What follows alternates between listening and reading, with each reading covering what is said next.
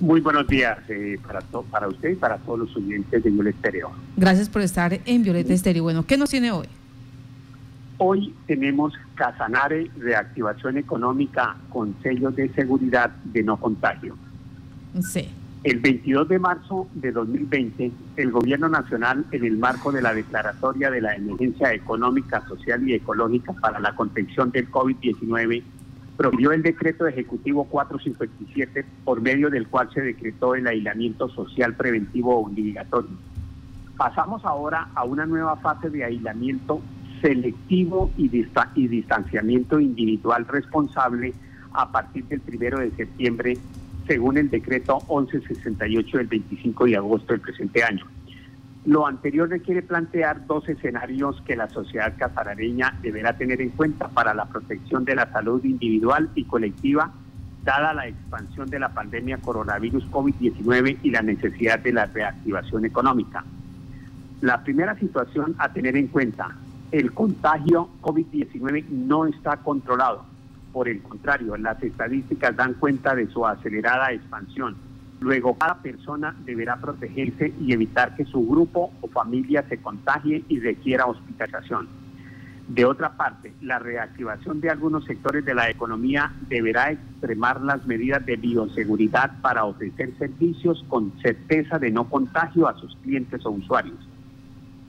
Un ejemplo de sector económico que el departamento deberá priorizar es su amplia plataforma de servicios relacionados con el turismo, el cual es considerado como una de las fórmulas para la salud mental en el post en, el post encierro de la sociedad, lo que implica relanzarse o, o reinventarse para la gran oferta de naturaleza cultural, senderismo, historia, paisajismo, avistamiento de aves y trabajos de llano en fincas, posadas, entre otros.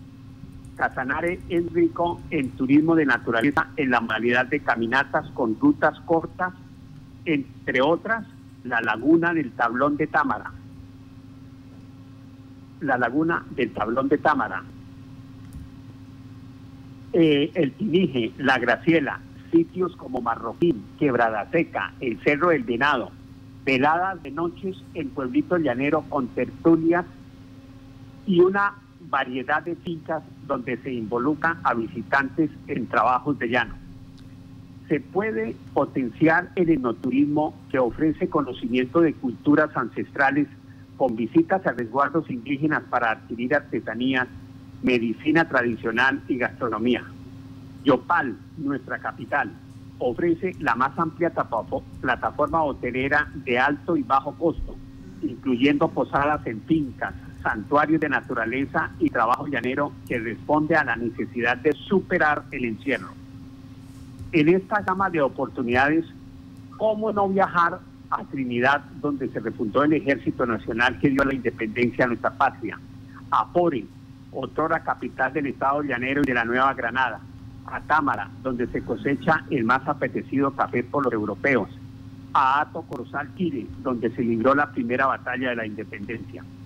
Para ello se requiere la observancia de protocolos de bioseguridad que den garantía al turista de no contagio, sellos verdes de aire puro para mitigar encierros prolongados, guías profesionalizados que ilustren al turista en fauna, flora, cultura, naturaleza e historia.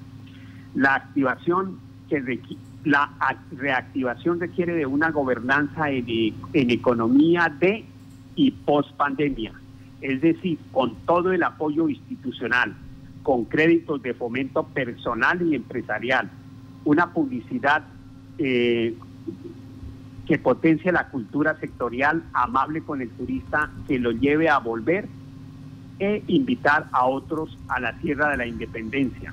Entre tanto, Casanare, desde 2016, tiene identificadas 12 rutas turísticas de la independencia que amerita una vitrina de exposición. Muchísimas gracias. A usted, doctor, por estar aquí en Contacto Noticias.